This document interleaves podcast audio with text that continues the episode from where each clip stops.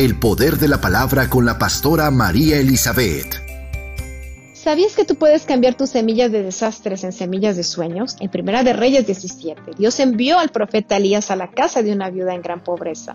Ella quizás se preguntaba qué vamos a cenar hoy. Bueno, esa es la última torta que tengo y a ella su hijo dijo, bueno, pues esa es una semilla de desastre y ella solamente esperaba la muerte en cualquier momento. Sin embargo, Elías tenía una semilla de sueños, una imagen de su provisión que le cambió el destino a la viuda. Él dijo, aliméntame a mí primero. Entonces agregó, y tu tinaja y tu vasija nunca se vaciarán. Elías plantó una semilla de sueños en los muros de su mente, una imagen de provisión en vez de una imagen de muerte. Esa semilla de sueños era la fotografía invisible de la provisión que tanto necesitaba.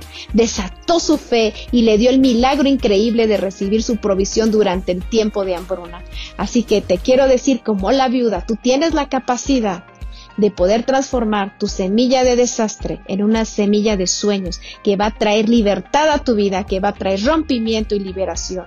Espíritu Santo te guiará a donde tú tienes que canjear esa semilla del desastre para que venga la semilla de sueños que te transformará tu vida y tu destino.